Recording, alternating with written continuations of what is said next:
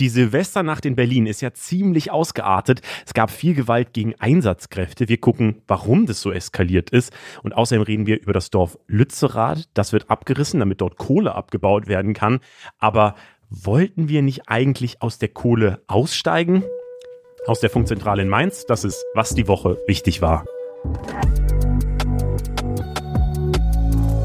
Hi, ich bin Leo Braun und als allererstes wünsche ich euch ein frohes neues Jahr. Ich hoffe, ihr seid gut reingestartet und ich hoffe, ihr habt gar nicht bemerkt, dass den Jahresrückblick von letzter Woche, dass wir den schon vor Weihnachten aufgenommen haben, sodass ich tatsächlich eine ganze Woche eine kleine Podcast-Pause hatte und sie ehrlicherweise ein bisschen genossen habe, wobei ich trotzdem durchgearbeitet habe. Ja, also es ist jetzt nicht so, dass ich frei hatte.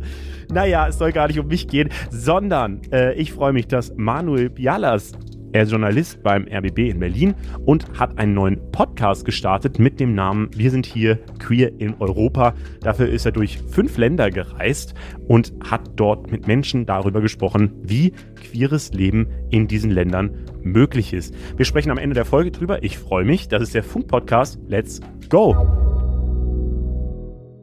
Und damit herzlich willkommen, Manuel. Hi, Leo. Traditionelle erste Frage hier. Wie war deine Woche oder spezifischer, wie bist du ins neue Jahr gestartet? Wie bin ich ins neue Jahr gestartet? Normalerweise feiern wir immer mega groß, sind mit Familie, es gibt Geschenke, ähm, wir feiern mit Freunden, essen, alle sitzen an einem Tisch. Und dieses Jahr äh, hat es mich leider getroffen. Ich hatte die Grippe und ich bin mit Tee und aus dem Fenster schauend ins neue Jahr gestartet. Habe aus dem Fenster geschaut, überall waren Raketen, überall waren Böller. Ich konnte den Fernsehturm sehen, das war ganz schön. Und dann war ich um eins im Bett. Ich glaube, das war das langweiligste Silvester aller Zeiten. Krass, dass du nach der Pandemie es nochmal toppst mit Langweiligkeit. Damn.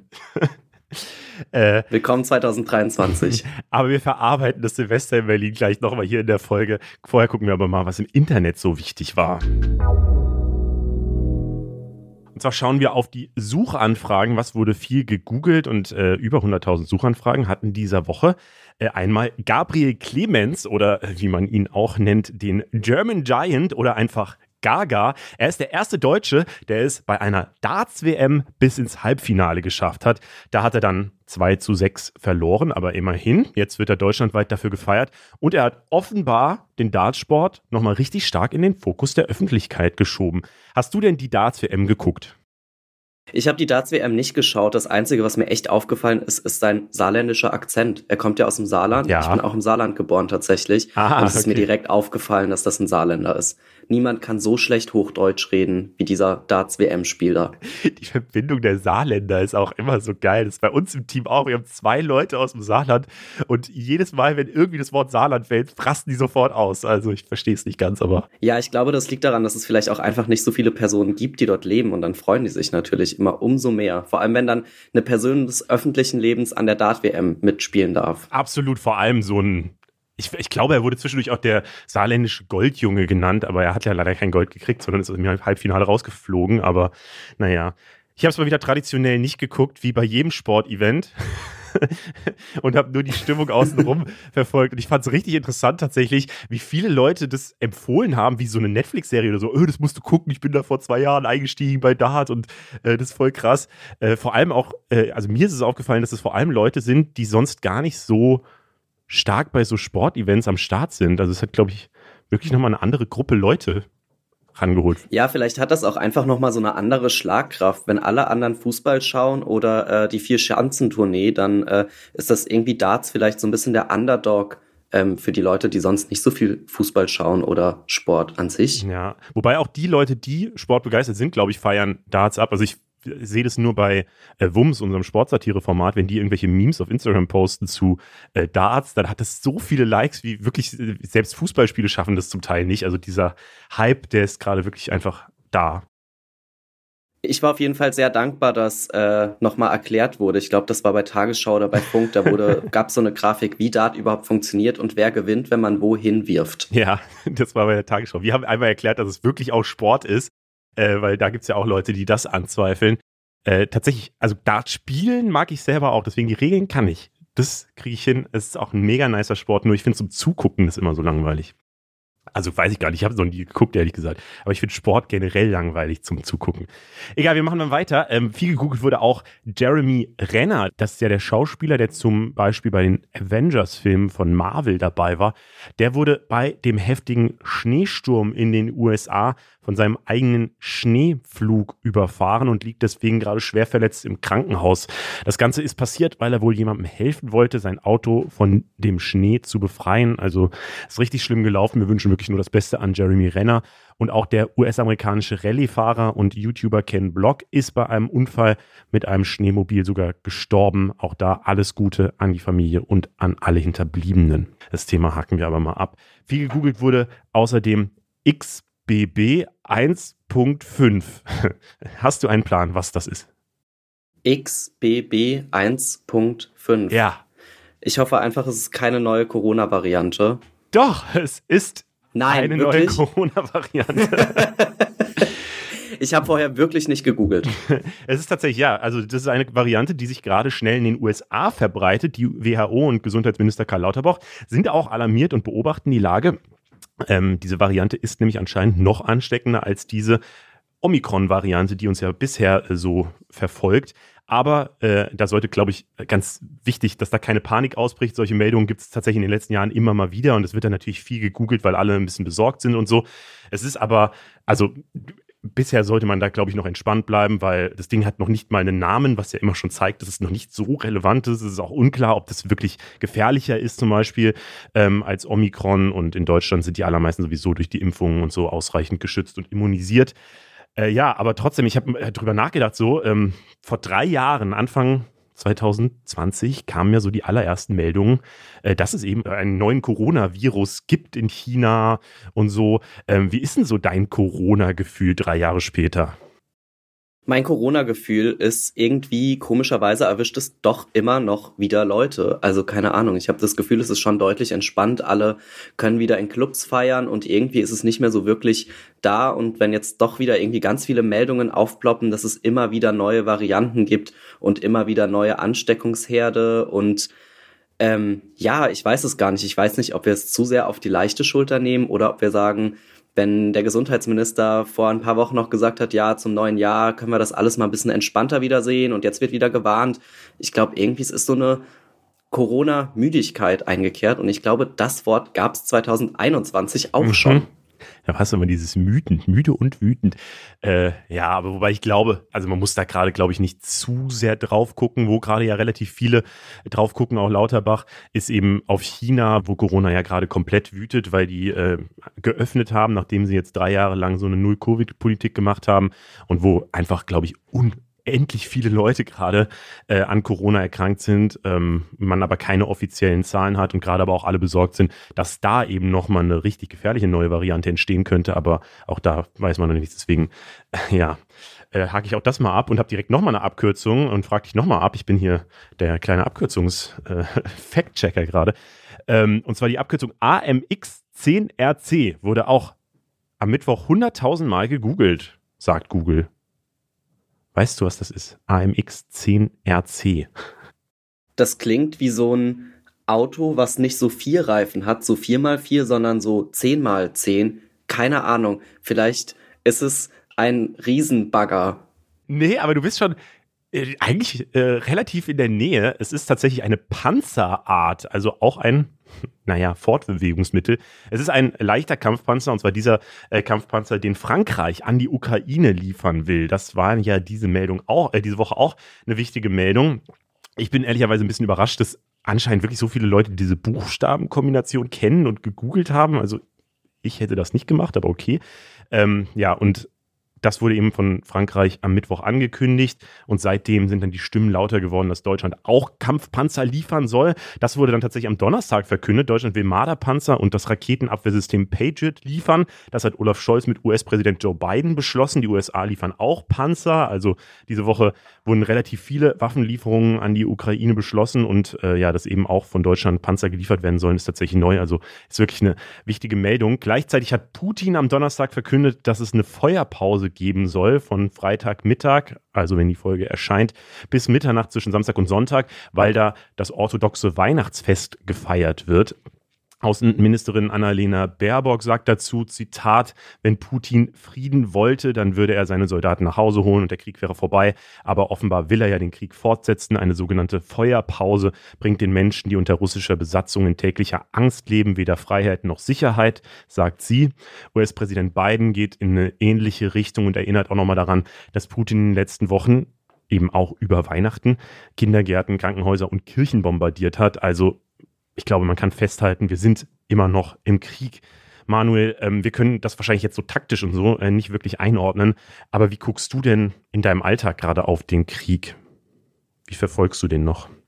Ja, mich hat die Nachricht gerade mitgenommen, ehrlicherweise, zu hören, dass ähm, über das Wochenende jetzt quasi das Feuer eingestellt werden soll. Und ich fand das total spannend. Vasili Golod, der ja gerade auch in der Ukraine ist, äh, hat er ja auch über Weihnachten sehr eindrücklich drüber berichtet, ähm, über, über das Silvesterfest, was somit das wichtigste Fest ist in der Ukraine. Und da wurde eben nicht das Feuer eingestellt. Also ich blick da so ein bisschen besorgt drauf, wenn wenn es heißt, wir, wir stellen das Feuer ein oder das Feuer wird eingestellt von, von russischer Seite, damit die Leute eben in Ruhe feiern können, ihre, ihre Feiertage, wenn das schon zu Silvester, zum neuen Jahr nicht geklappt hat, was ja eben somit das wichtigste Fest ist. Also ich gucke da auf jeden Fall mit großer Besorgnis drauf. Mhm, kann ich komplett verstehen.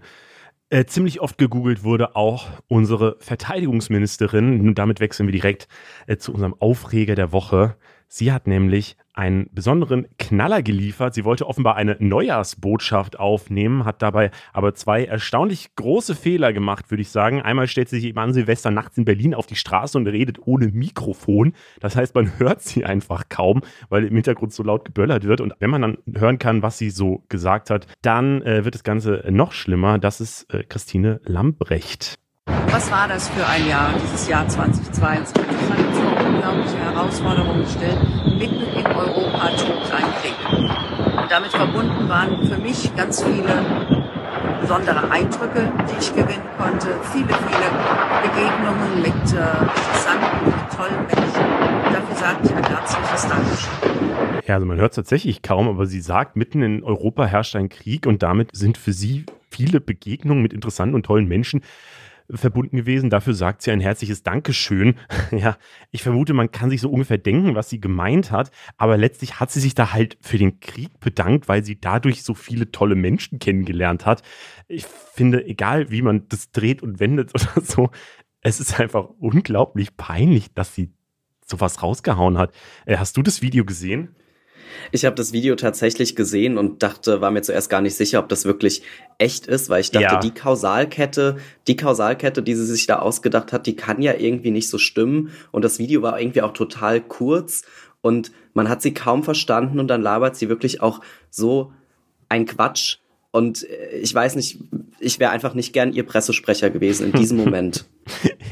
ja, da, da wurde auch nicht also das kann man, glaube ich, dann auch ab irgendeinem Moment nicht mehr verteidigen. Es gibt jetzt tatsächlich auch einige Leute, die fordern, dass sie zurücktreten soll. Also die Forderung kommt vor allem von der CDU, weil sie seit Kriegsbeginn eigentlich jetzt, wenn man ehrlich ist, keine besonders gute Figur gemacht hat. Sie soll sich zum Beispiel nicht wirklich für das Thema Bundeswehr oder welche Ränge es da so gibt, eingearbeitet haben und ja, gilt dann bei manchen auch als die Null-Bock-Ministerin. Ja, das, also ich weiß nicht, ich bin nicht so tief in dem Thema drin, aber es wirkt von außen, würde ich mir tatsächlich auch wünschen, in einer Kriegssituation wie aktuell, dass deine Verteidigungsministerin nicht solche peinlichen Auftritte macht und äh, sich äh, ja Ahnung von der Bundeswehr hat. Das wäre schon gar nicht so schlecht, glaube ich. Wir gehen aber mal weiter zum Verlierer der Woche und das ist der Republikaner Kevin McCarthy, der jetzt tatsächlich schon elf Wahlgänge verloren hat stand Freitagvormittag.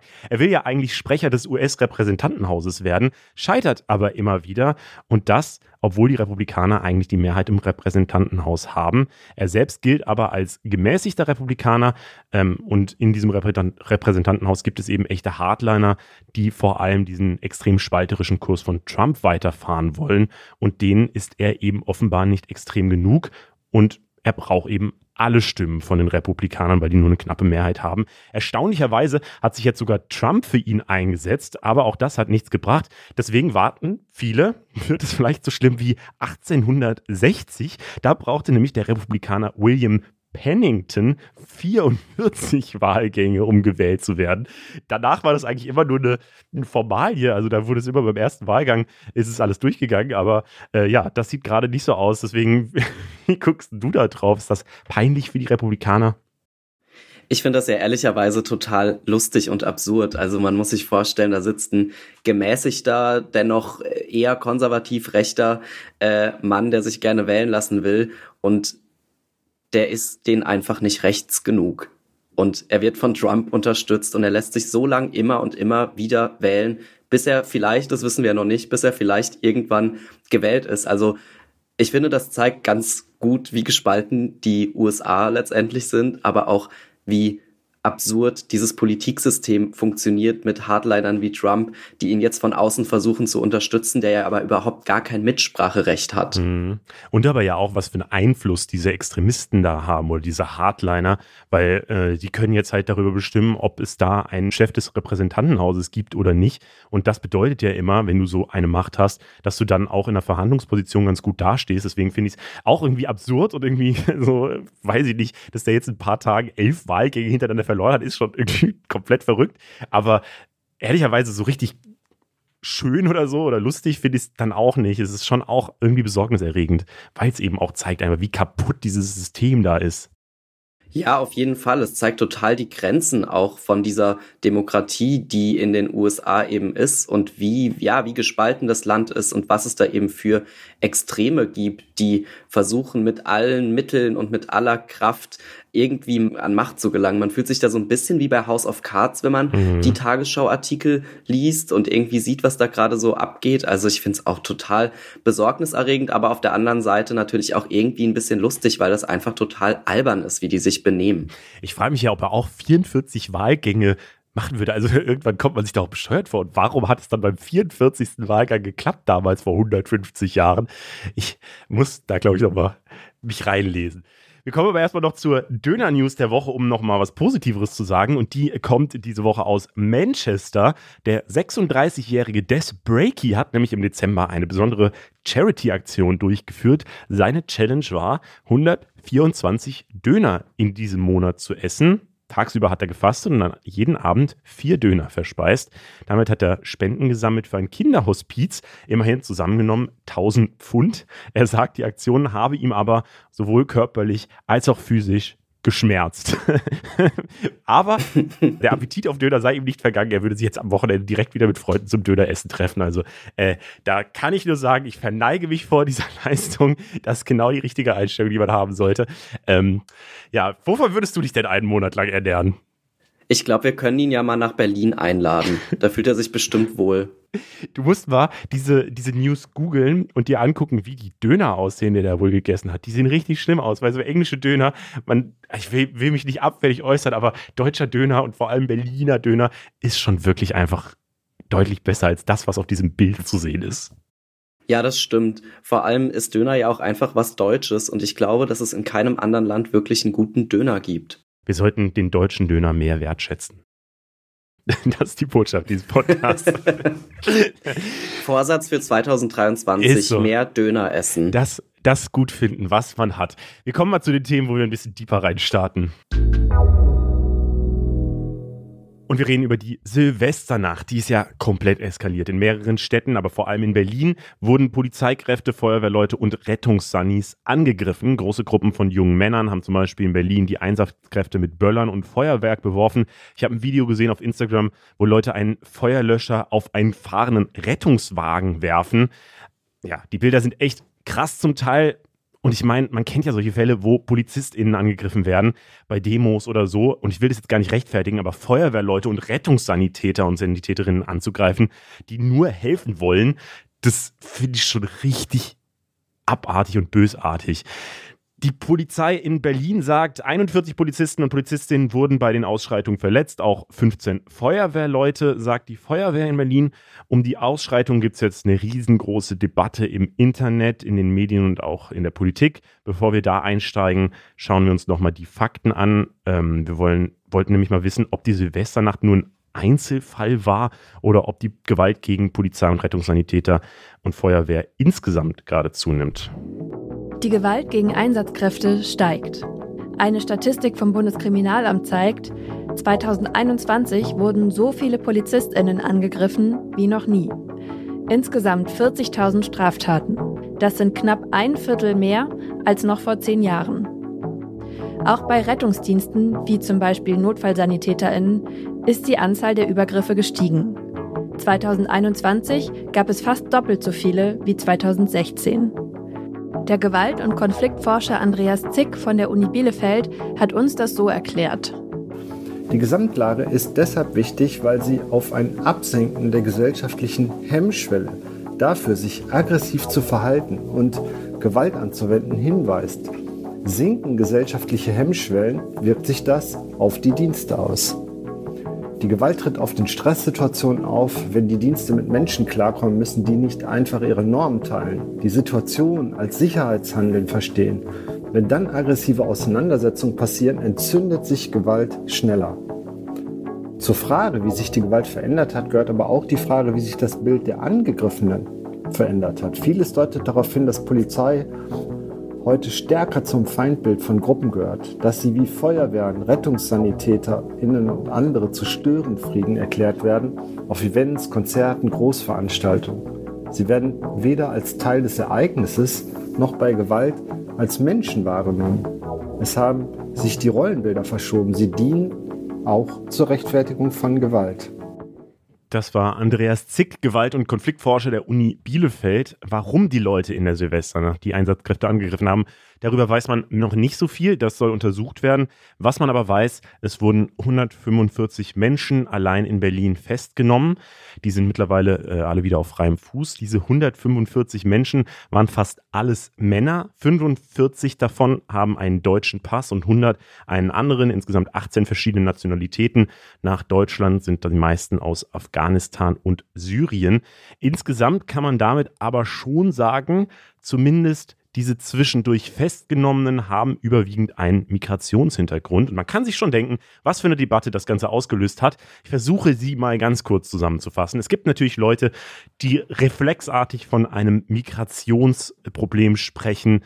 Äh, auf Twitter teilweise direkt am 1.1., also direkt danach, wo es quasi noch keine Fakten gab. Manche sprechen von einem Problem ungeregelter oder verfehlter Migration. Manche weisen darauf hin, dass es kein Zufall sei, dass solche Ausschreitungen vor allem im Berliner Stadtteil Neukölln passiert seien sein, wo der Anteil von Migrantinnen und Migranten besonders hoch ist. Eine FDP-Politikerin hat sogar das extrem rassistische Wort Überfremdung genutzt und den Tweet danach gelöscht. Äh, ja, und das geht in den Kommentaren natürlich so weit, bis manche fordern, dass Ausländer das Land verlassen sollen oder so. Man kann sich's vorstellen. Auf der anderen Seite dann Leute, die warnen, dass dieser Fall für eine rassistische Debatte gerade instrumentalisiert werde.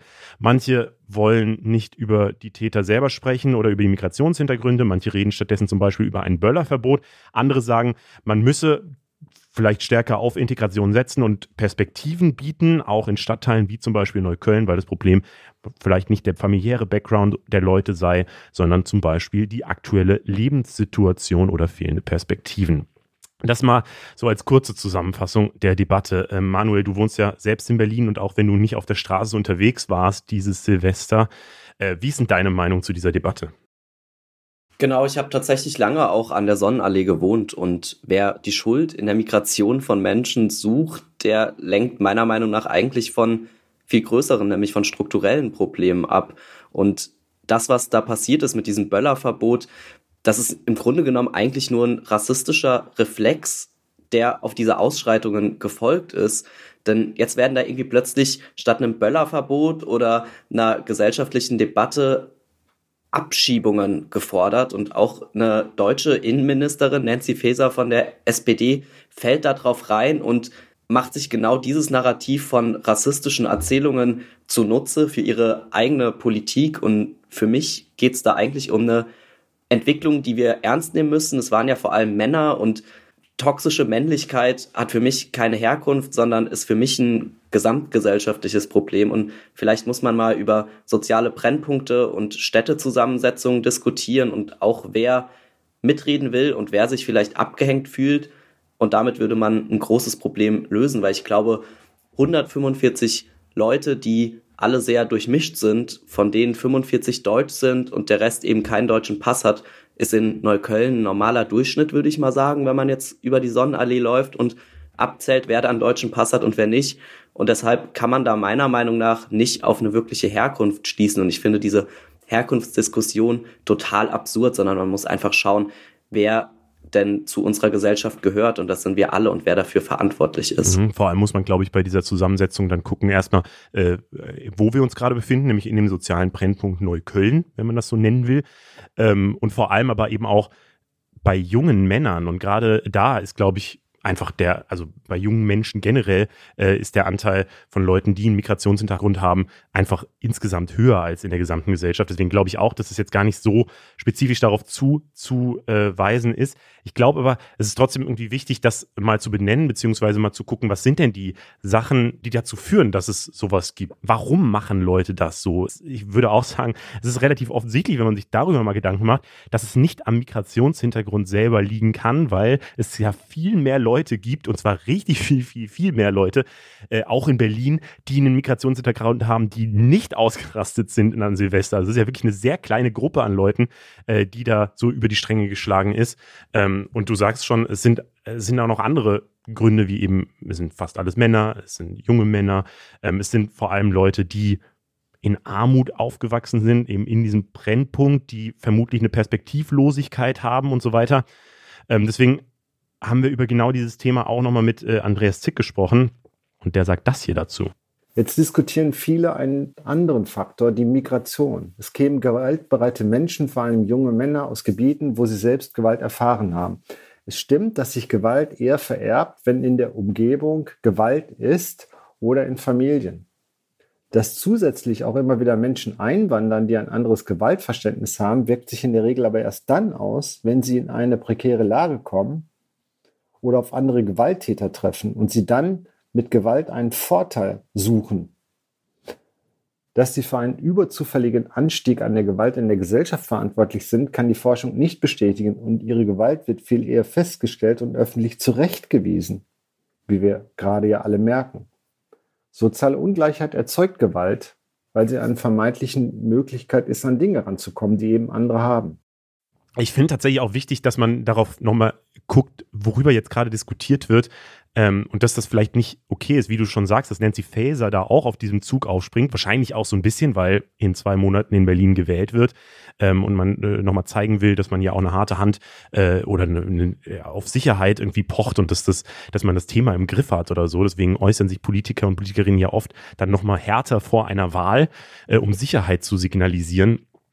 Ähm, aber das Problem ist, wenn man, wenn man halt dieses Fass aufmacht mit Migrationshintergrund, dann wird es ja ganz schnell zu so einem Wir gegen die Debatte, was halt völlig albern ist, wenn man sich überlegt, wie viele Menschen einen Migrationshintergrund haben und wie viele Millionen Menschen in Deutschland man damit letztlich in Geiselhaftung nimmt, von was, was halt so eine kleine Gruppe an Leuten in Berlin und teilweise anderen Städten gemacht hat. So, das finde ich halt nochmal auch wichtig, das zu betonen.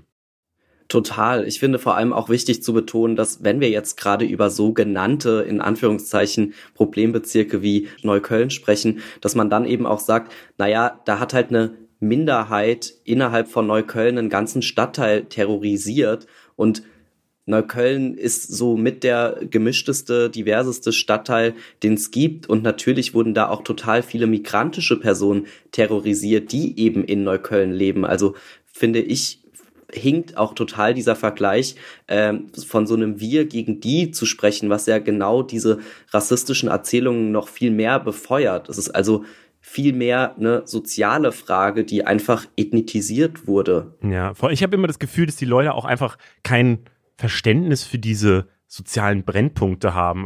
Nochmal ganz spannend, was auch Andreas Zick vorhin gesagt hatte, nämlich dieses Gefühl, dass Leute Rettungskräfte als Gegner ansehen oder generell den Staat als Gegner ansehen. Weil ich habe ein bisschen bei TikTok rumgeguckt unter diese Videos, die zu dem Vorfall oder zu den Ausschreitungen auch gepostet wurden.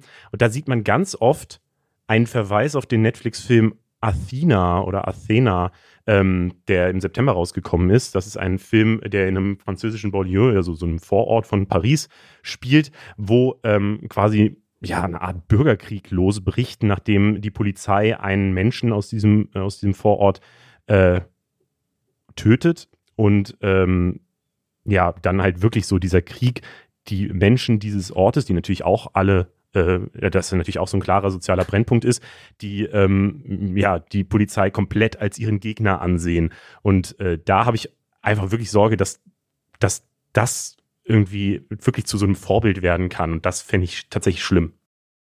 Ja, total. Also ich habe den Film auch gesehen und man sieht da wirklich sehr eindrücklich graue Häuserfassaden und brennende Autos und Jugendliche, die vermummt sind und sich barrikadieren und Böller auf Polizistinnen werfen und es wirkt schon alles so ein bisschen G20-mäßig.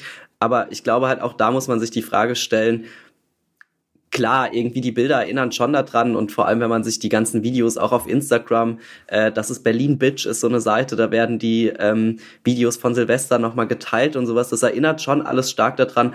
Aber ich glaube, man muss sich trotzdem irgendwie die Frage stellen, wie kann es denn so weit kommen und wie kann das passieren? Und ähm, natürlich ist das hier irgendwie kein Politik-Laber-Rhabarber-Podcast, aber trotzdem noch einmal irgendwie wichtig zu sagen, so, naja, Frankreich hatte auch eine verfehlte Migrationspolitik, indem sie eben Leute, die sozial benachteiligt, beziehungsweise Leute, die armutsbetroffen sind, in sogenannte Banlieues gesteckt hat und dadurch eskaliert das. Und natürlich hat das dadurch wahnsinnig viel Schlagkraft und am Ende, 20, 30 Jahre später, können wir da spannende Netflix-Filme drüber drehen.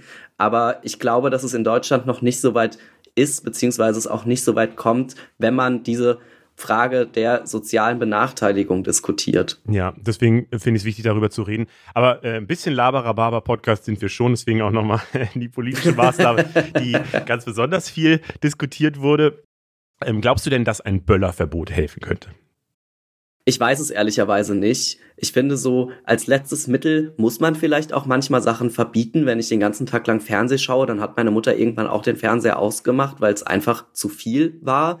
Vielleicht könnte das helfen. Und wenn man sich jetzt gerade so anschaut, was in den ganzen Krankenhäusern so los ist und wenn man sich dann nochmal die Videos von Silvester anschaut, wie dumm, und das muss man wirklich so sagen, wie dumm manche Leute wirklich sind, dass sie sich Böllerboxen in, an die Hände tapen und das anzünden und dann in den Einkaufswagen setzen, um damit über die Sonnenallee zu fahren. Ja, vielleicht muss man dann tatsächlich über ein Böllerverbot nachdenken und ich weiß es nicht, aber wir haben seit 2015 zumindest eine ganz, ganz große Zahl an Kriegsgeflüchteten, die das auch einfach wahnsinnig traumatisiert. Mhm. Vielleicht muss man da auch mal drüber nachdenken, zu sagen, ey, das ist für viele Leute einfach nicht cool zu böllern. Es ist für die Umwelt echt nicht cool. Wir haben gerade einen Krieg mitten in Europa vielleicht, ja, darf man über ein Böllerverbot nachdenken. Und es ist für Tiere auch nicht so cool, das vielleicht auch noch dazu gebracht. Ich bin ehrlicherweise, ich liebe halt Feuerwerk, deswegen habe ich mich selber immer äh, versucht, vor dieser Debatte so fernzuhalten, weil ich, weil ich nicht, wenn man das durchdenkt, glaube ich, kommt man tatsächlich zu dem Punkt, dass es ein Böllerverbot durchaus Sinn macht.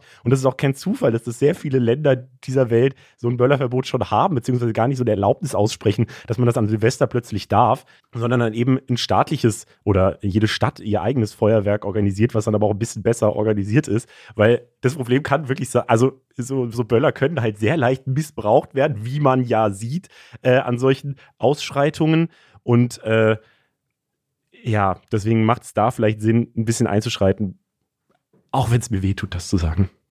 Äh, wir gehen mal zum nächsten Thema.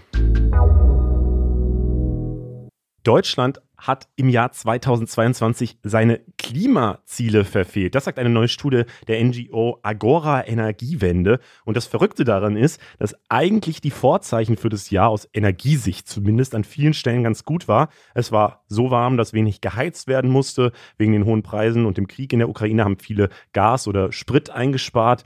Und es gab so viel Energie aus Erneuerbaren wie noch nie. Aber es wurde eben auch sehr viel mehr Strom aus Kohle erzeugt. Und deswegen ist das Fazit aus Klimasicht insgesamt negativ. Und das befeuert, und da kommen wir zum eigentlichen Thema, den Stress um das Dorf Lützerath westlich von Köln. Das Dorf liegt direkt am Kohletagebau. Das heißt, da ist ein absurd großes Loch, tief und sehr riesig. Und äh, da wird eben Kohle von sehr riesigen Baggern rausgefördert. Und der Energiekonzern RWE will dieses Loch eben noch ein bisschen größer machen, um noch mehr Kohle zu fördern. Und Lützerath ist leider im Weg und soll weggebaggert werden. Das hat jetzt ausgerechnet die grüne Wirtschaftsministerin in NRW diese Woche nochmal final bestätigt. Rund 200 Klimaaktivistinnen wollen diese Räumung aktuell verhindern und haben sich dort zum Teil in Baumhäusern verschanzt. Es werden harte Ausschreitungen zwischen AktivistInnen und Polizei erwartet, wenn die Räumung beginnt. Dahinter steckt ein Deal zwischen RWE, der NRW-Landesregierung und der Bundesregierung. Der Kohleausstieg in NRW soll nämlich schon auf 2030 vorgezogen werden und fünf weitere Dörfer, die eigentlich auch geräumt werden sollten, bleiben verschont. Dafür bekommt RWE quasi so als letztes Opfer das Dorf Lützerath und dann noch ein weiteres, das schon geräumt wurde. Äh, Manuel, was hältst du von diesem Deal? Ich finde das ganz schön krass, dass da um Dörfer gepokert wird und dass man sagt, na ja, dann könnt ihr noch dieses eine Dorf von mir aus von mir aus bekommen und das wegbaggern. Ich habe gestern mir noch mal Fotos angeschaut, wenn man das einfach mal auf Google eingibt, Lützerath, dann sieht man wirklich krasse Bilder. Ich habe sowas noch nie gesehen. Ich dachte, ich bin auf dem Mond. Das sind wirklich unfassbar riesengroße Löcher. Und als ich das gesehen habe, wurde mir auch noch mal bewusst, wie krass das ist und mhm. wahrscheinlich auch wie umweltschädlich das sein muss. Auf der anderen Seite so, ja, irgendwie ist das vielleicht dann auch die reale Politik und so schrecklich diese Bilder sind, hat man am Ende ja vielleicht einen Vorteil daraus, indem man eben sagt, indem ja dieser Deal stattgefunden hat, dass man sagt, naja, dafür können wir eben früher aus dem Ganzen raus und diese Firma, die man wahrscheinlich völlig für das, was sie tut, kritisieren muss und die jahrelang einfach wirklich ein riesengroßer, wenn nicht einer der größten Umweltsünder von ganz Deutschland war, ja, weiß ich nicht, ob die noch davon weiterhin profitieren sollen, dürfen oder ob man das einfach verbieten muss. Aber am Ende ist es, glaube ich, einfach diese Realpolitik, die dann da mit reinschlägt. Ne? Mhm. Ich finde es ja so krass, wenn man sich diese Bilder anguckt. Ähm, ich war tatsächlich nie vor Ort, obwohl ich lange in Köln gewohnt habe und das ja gar nicht so weit weg davon ist. Aber wie, also wie krass, das sieht ja wirklich aus wie so eine Mondlandschaft, äh, die, die man da sieht. Und dass sich dann Leute bei Windrädern darüber beschweren, dass die Landschaft verschändelt wird. Und ich wirklich denke so, yo, guck dir mal die Alternative an. ist, wir haben uns das tatsächlich auch gefragt in der Vorbereitung, was du gerade angesprochen hast. Braucht man das oder ist das jetzt so die Realpolitik, die eben geführt werden muss, weil wir eben gerade auf Kohle einfach noch angewiesen sind? Ähm, und ja, wollten mal wissen, brauchen wir diese Kohle da gerade mit diesem Ausstiegsdatum 2030 überhaupt noch?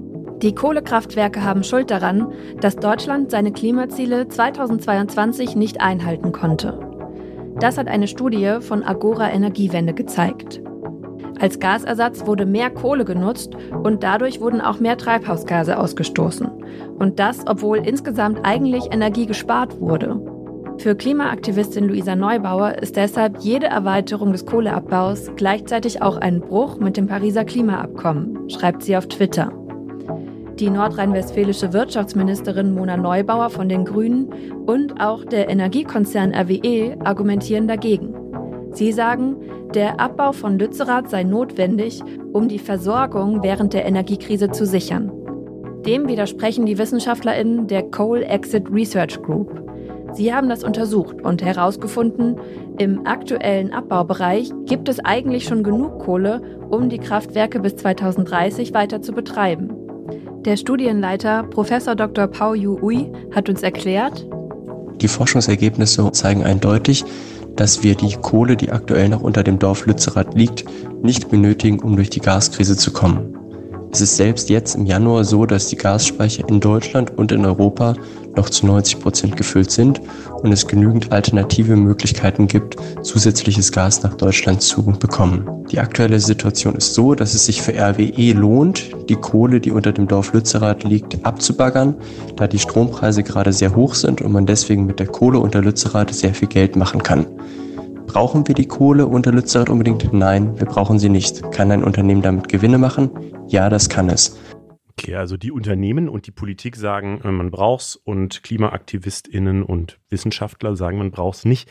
Ähm, das mal so als Fazit. Glaubst du, dieses Wort Versorgungssicherheit wird dann gerade vielleicht auch ein bisschen ausgenutzt? Kann man das so zusammenfassen? Ich glaube ehrlicherweise, dass das gerade vor allem für diese riesigen Energieunternehmen von Vorteil sein kann äh, in einer Verhandlungsposition, wenn wir gerade wirklich mitten in einer Energiekrise sind, dann zu sagen, ja, wir brauchen das aber unbedingt und vielleicht ist man dann auch als Verbraucher in ein bisschen entspannter oder vielleicht auch als Klimaschützerin doch ein bisschen entspannter und schaut da mit weniger Vorsicht drauf, was da auch passiert, weil man sich vielleicht denkt, ja, es ist schon eigentlich wichtig, dass wir auch genug Energie haben. Es ist bestimmt ein starkes Argument auch für eben diese Energieunternehmen zu sagen, naja, wir brauchen das mitten in der Krise und dann schaut man vielleicht auch eher mal kurz weg und sagt, okay, noch dieses letzte Dorf. Mhm. Ich glaube auch, wenn man das so vergleicht mit dem Hambacher Forst, was natürlich viele machen, weil es einfach regional ähnlich, also auch in der Nähe von Köln alles ist, ähm, wo ja richtig lange äh, diskutiert wurde und äh, wo am Ende äh, die Diskussion so riesig wurde und die Klimaaktivisten so viel Einfluss hatten, dass, dass äh, Hambi oder der Hambacher Forst eben am Ende geblieben ist. Ich glaube, das wird in dem Fall nicht mehr passieren, eben weil Versorgungssicherheit ein starkes Argument ist und weil es eben diesen Ausstiegs, dieses Ausstiegsdatum gibt und man damit, glaube ich, die meisten Leute erstmal ruhig stellt und alle sagen so, yo, ist vielleicht nicht so cool, aber das Problem ist ja langfristig gelöst. Das würde ich mal so schätzen. Äh, wir gehen mal weiter. Und zwar machen wir eigentlich immer eine kleine Kurznews-Runde. Ich dachte mir, wir machen diesmal einfach mal die Forderungen, die gerade so in der Politik rumwabern und äh, gehen die mal durch. Und zwar einmal zu Containern. Das fordert Cem Özdemir, der grüne Bundesminister für Ernährung und Landwirtschaft. Das heißt, also Containern ist ja, wenn Supermärkte ihre Lebensmittel wegwerfen und andere Leute das dann aus den Mülltonnen wieder rausholen und selbst verwerten. Und das ist bisher aber strafbar, weil es Diebstahl und Hausfriedensbruch ist, wenn man eben auf das Gelände eines Supermarkts einbricht und den Müll daraus klaut. Özdemir hat aber in einem Interview mit der Rheinischen Post gesagt, wer noch verzehrfähige Lebensmittel aus Abfallbehältern retten will, sollte dafür nicht belangt werden. 2019 gab es dazu auch schon mal einen Vorstoß, der wurde aber von der CDU blockiert. Ja, und weil das Ganze aber auch eine Rechtsfrage ist, da geht es eben um Eigentumsrecht, wem gehört der Müll, müsste Ernährungsminister Özdemir auch den Justizminister dazu holen. Äh, Manuel, wie stehst du zu Containern? Also ich finde das, was Jem Özdemir vorgeschlagen hat, auf jeden Fall sehr richtig. Vielleicht hätten wir da schon mal länger drüber diskutieren müssen. Das war vor vier, fünf Jahren, war das nicht irgendwie ein Riesending, über Containern zu diskutieren. Ich finde das absolut richtig. Ich finde Containern absolut richtig und ich finde es eigentlich total schade, dass das bisher nicht erlaubt wurde, be beziehungsweise dass bisher Leute dafür bestraft wurden, dass Lebensmittel, die noch essbar sind, mitten in einer Inflation, wo Leute absolut armutsbetroffen sind, die Tafeln maßlos überlastet sind, dass das verboten wurde oder vielleicht auch, dass man Supermärkte nicht dafür verantwortlich macht, so wie das in Frankreich auch ist, dass sie die Lebensmittel, die noch gut sind, eben auch spenden müssen. Ja, sehe ich tatsächlich genauso. Ich finde es so eine absurde Diskussion, dass, dass man, also dass der Müll halt nicht geklaut werden darf. Das ist irgendwie so komisch. Gleichzeitig verstehe ich aber auch das Gegenargument, dass man sagt, naja, Menschen sollten halt nicht im Müll rumbuddeln müssen, damit sie mit Lebensmitteln versorgt sind. Also das ist ja auch schon relativ unwürdig. Äh, das ja auch nochmal dazu gesagt. Total. Ich denke mir aber, solange das die Realität ist, in der Menschen in Mülltonnen nach Essen suchen müssen, weil sie es sich nun mal nicht leisten können oder weil sie es aus aktivistischen Gründen tun, dann ist das schon eine Nachricht, in itself für unsere Gesellschaft und zeigt ja, wo wir eigentlich stehen. Und vielleicht hat Jem mit seiner Forderung da einfach recht. Die nächste Forderung, immer mehr Städte und Landkreise fordern, dass Tempo 30 innerorts der Standard wird. Aktuell äh, ist das so eine Initiative, wo über 350 Städte und Kommunen sich angeschlossen haben und es werden jeden Tag mehr. Äh, und sie können das aktuell nicht einfach durchsetzen, dass sie eben einfach Tempo 30 in ihrer Stadt machen, weil man das immer begründen muss, zum Beispiel mit Gefahrensituationen bei Schulen oder so. Und die Städte fordern eben Verkehrsminister Volker Wissing von der FDP auf, dass die Straßenverkehrsordnung angepasst werden soll, weil das für weniger Lärm, weniger Schadstoffe und mehr Sicherheit sorgen könnte. Wie findest du Tempo 30 als Standard in Städten, Manuel? Vielleicht können wir einfach den Freistaat Bayern als Gefahrenzone erklären. Mhm. Wer definiert denn, was eine Gefahrenzone ist und wie groß kann eine Gefahrenzone sein? Das ist eine gute Frage. Ansonsten finde ich die Forderung vielleicht gar nicht so schlecht. Ich bin selbst gar kein Autofahrer und ähm, davon einfach nicht betroffen. Ähm, ich glaube, ich stehe dem Ganzen sehr neutral gegenüber. Ja, dem kann ich mich anschließen. Ich finde, man sollte in Städten grundsätzlich weniger Auto fahren und alles, was das begünstigt, ist gut. Aber das sage ich aus einer privilegierten Sicht, aus jemand, der fünf Minuten Fußweg zur Arbeit hat. Deswegen kann ich da, glaube ich, nicht mitreden in der Diskussion. So geht's mir auch. Das sind dann die arroganten Großstädter, die einfach mit ganz vielen U-Bahnen fahren und zwischendrin noch Haferlatte Macchiato trinken und auf die dann geschimpft wird, dass wir ähm, SUVs verbieten wollen. Ja, wobei ich mir nicht unterstellen mir lassen will, dass ich meinen Kaffee mit Milch trinke. Guten Kaffee trinkt man schwarz und das bleibt alles so, wie es ist. Äh, wir kommen mal zu dem Thema, was du uns mitgebracht hast. Da gehen wir äh, nicht nur nach Bayern, sondern noch weiter ins Ausland, äh, wenn man das so sagen will. Du hast ja für RBB und äh, Radio Fritz eine neue Podcast-Reihe gemacht zum Thema Queerness. Der Podcast heißt Wir sind hier, queer in Europa. Und du bist dafür durch fünf verschiedene Länder gereist äh, und hast mit Menschen eben über ihr queeres Leben dort gesprochen. Es waren die Türkei, Italien, England, Schweden und Bulgarien. Wie ist denn die Situation in diesen Ländern? Ja, genau. Wir haben quasi Geschichten erzählt, die eigentlich keine mehr sein sollten. Und oft zeigt man ja irgendwie mit dem Finger in Richtung Iran oder Katar, wie die Menschenrechtslage dort auch unter anderem für LGBTQ-Personen aussieht. Und wir dachten, wir schauen mal ganz konkret, wie es bei uns aussieht, mitten in Europa, in Stockholm, in London, in Istanbul, in Sofia. Und ja, die Situation ist erschreckender denn je. Warum? Naja, in Deutschland wird irgendwie 2022 zum ersten Mal die Regenbogenflagge am Bundestag gehisst und man denkt sich so, ja, alles gut.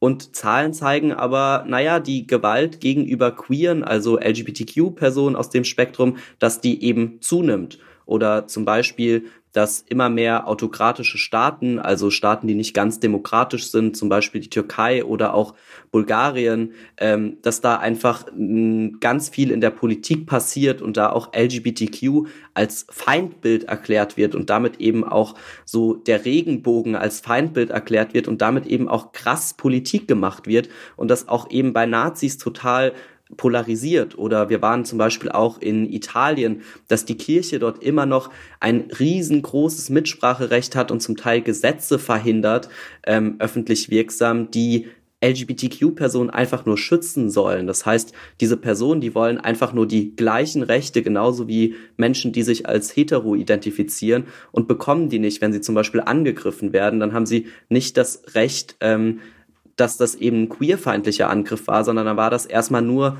ein Angriff. Und da waren wir eben in diesen fünf verschiedenen Ländern unterwegs und haben jeweils mit total spannenden Leuten gesprochen, mit einem schwulen, schwarzen Rapper aus London, der einfach nur Musik machen will und da an seine Grenzen stößt, mit einer lesbischen Fußballerin in Istanbul, die einfach nur Fußball spielen will und das nicht kann, weil sie eben nicht hetero ist, oder mit einem Christ aus Italien, der beten will und Gottes Segen nicht bekommt von der katholischen Kirche dort. Mhm. Du hast schon gesagt, du hast mit vielen Leuten gesprochen. Was war denn so die einprägsamste Begegnung, die du da hattest? Also mit am krassesten war tatsächlich, dass ich in Istanbul auf einem Fußballplatz stand und dort einfach ein queeres Fußballturnier stattfinden sollte, weil viele von diesen LGBTQ-Personen einfach sagen, sie können nicht in einem sogenannten herkömmlichen Fußballvereinen mitkicken, weil sie dort einfach nicht erwünscht sind und dann ihr eigenes Fußballturnier veranstalten. Und das wurde tatsächlich im letzten Jahr verboten. Da stand dann auf einmal ganz viel PolizistInnen und Wasserwerfer, die eben dieses Fußballspiel räumen wollten, weil das angeblich eben, das ist die türkische Gesetzgebung, die guten Sitten und die Moral verstoßen hätte. Und die veranstalten jetzt eben dieses Fußballturnier im Geheimen. Und dann durfte ich dort dabei sein und stand eben wirklich mitten in Istanbul äh, auf einem queeren Fußballturnier. Ähm, ich war auch in Schweden und habe dort einen illegalisierten queeren Geflüchteten begleitet, der eben aus Usbekistan geflohen ist und dachte, dass er in Europa sicher ist und das eben nicht der Fall ist, weil er total viel Rassismus und Queerfeindlichkeit auch in Stockholm erlebt und dort eben illegalisiert auf den Straßen von Stockholm lebt, ähm, weil er keinen Schutzstatus von der EU bekommt. Hm, würdest du sagen, dass sich diese Reise, die du da gemacht hast, ja, desillusioniert hat, weil es eben nicht so gut läuft, wie du gedacht hast, oder hast du damit schon gerechnet, dass es so große Probleme gibt? Ich glaube ehrlicherweise, dass man in vielen Kontexten an Europa denkt und da automatisch irgendwie eine Regenbogenfahne mitweht. Spätestens seit 2021 äh, bekommt man ja das Gefühl, dass vor jeder Supermarktfiliale gefühlt an einem Eingangstür einen Regenbogensticker klebt, aber ja oder seit 2022 seit der WM und alle so getan haben, als wäre äh, ganz Europa oder ganz Deutschland voll hinter der One Love Binde, als würde es hier nicht auch noch Probleme mit ja Homophobie zum Beispiel geben.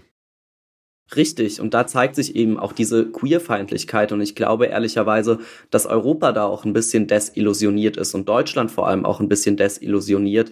Und natürlich muss man ganz klar auch diese Geschichten zeigen, die eben auch bei uns spielen. Dass Leute kein Teil der Gesellschaft sein dürfen, dass Leute systematisch ausgeschlossen werden, dass Leute an ihre Grenzen stoßen und eben nicht das machen dürfen, was sie wollen, nämlich einfach nur rappen, skaten, beten, U-Bahn fahren und am Ende des Tages halt auch mitentscheiden. Mhm. Du hast schon gesagt, Türkei und Bulgarien, die gehen ja wirklich gegen LGBTQ-Community vor. Eben äh, das Argument ist dann meistens zum Schutz der Sitten oder eben Schutz der äh, klassischen Familie. Ähm, was macht das denn mit den Communities dort? Das, was die Communities dort machen müssen, ist sich einfach viel besser vernetzen. Das war so ein krasses Learning, was auch der Podcast Wir sind hier zeigt. Denn dadurch, dass es eben von außen so einen wahnsinnigen Druck auf diese Communities gibt, politischen Druck und tatsächlich auch gewaltsame Übergriffe jeden Tag, müssen sie sich zwangsläufig besser vernetzen, um sich einfach gegenseitig auch zu schützen. Das heißt, es ist total wichtig, dass sich die LGBTQ-Communities gegenseitig eigene Schutzräume bauen, dass sie sich gegenseitig unterstützen und, und supporten, dass sie eben nicht nur politisch nicht angegriffen werden, sondern dass sie eben auch tagtäglich physisch nicht angegriffen werden. Das ist wahnsinnig wichtig. Mhm. Ich habe jetzt in der Vorbereitung auch nochmal so eine Umfrage gefunden von der Agentur der Europäischen Union für Grundrechte aus dem Jahr 2020. Und äh, ja, da wurde eben gefragt, ob sie sich sicher fühlen. Und da sagt gut die Hälfte der befragten queeren Personen, dass sie sich nicht traut, ihre Queerness auszuleben. Und das hat sich eben in den letzten zehn Jahren kaum verbessert. Wie siehst du das gerade auch im Gespräch mit den ganzen Leuten aus den verschiedenen Teilen Europas? Glaubst du, die Entwicklung stagnieren oder tut sich da noch was? Also viele der Menschen, mit denen wir gesprochen haben, die sagen eben schon, dass sie verzweifelt sind, dass sie gerade wenig Hoffnung haben. Das war zum Beispiel in Italien so. Ähm, das ist ein Christ, der schon immer sein ganzes Leben lang in der katholischen Kirche total präsent war und sich da total engagiert hat und bei jedem Gottesdienst am Sonntag mit am Start ist und der eben sagt, na ja, ich komme da in gewissen Punkten an meine Grenze, weil mein Freund, mit dem ich zusammen bin, die werden mich nie segnen. Oder wir haben dort einen Aktivisten getroffen, der eben für eine Gesetzesänderung kämpft und sagt, na ja, wir haben gerade eine Rechts-Rechts-Rechts-Regierung äh, in Italien und die werden uns definitiv nicht schützen und es wird kein Schutzgesetz für LGBTQ-Personen geben. Und genauso war das auch in Bulgarien. Da haben wir mit einer jungen Romja gesprochen, die eben auch sagt, naja, sie ist von Rassismus und von Queerfeindlichkeit betroffen und solange es politisch nicht vorangeht in einem, in einem Sinne, dass mehr LGBTQ-Personen auch geschützt werden, naja, solange sind auch all die Menschen, mit denen wir gesprochen haben, nicht geschützt. Und solange gibt es für sie auch tatsächlich wenig Hoffnung. Mhm, vor allem, solange das noch als Feindbild aufgebaut wird. Das befeuert es ja noch mehr. Weil ich bin auch mal, ich äh, habe vor ein paar Jahren so einen Roadtrip durch die Länder des Balkan gemacht oder Westbalkans vor allem.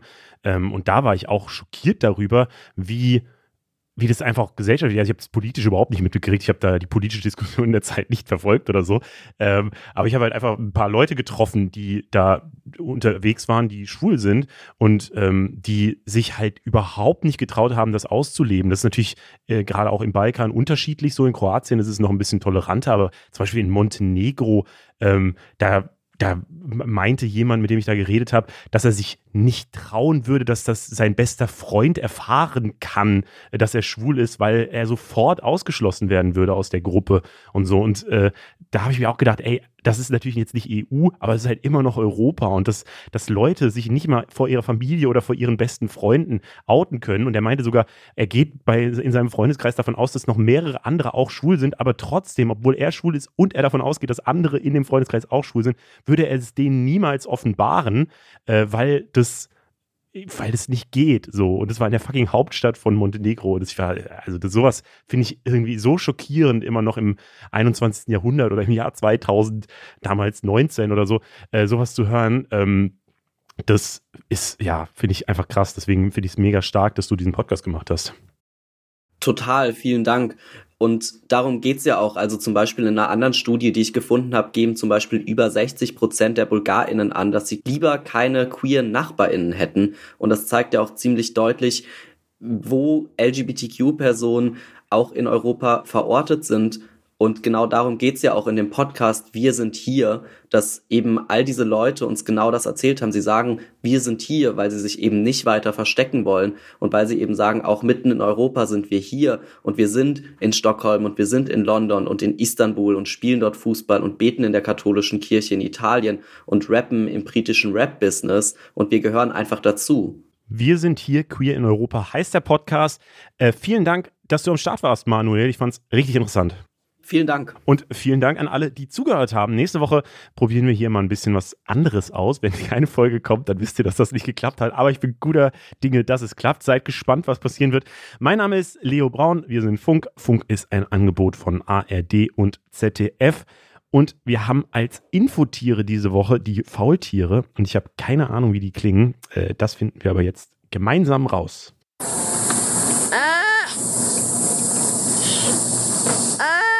Was? so klingen Faultiere. Oh Gott, oh Gott. Äh, naja, ciao.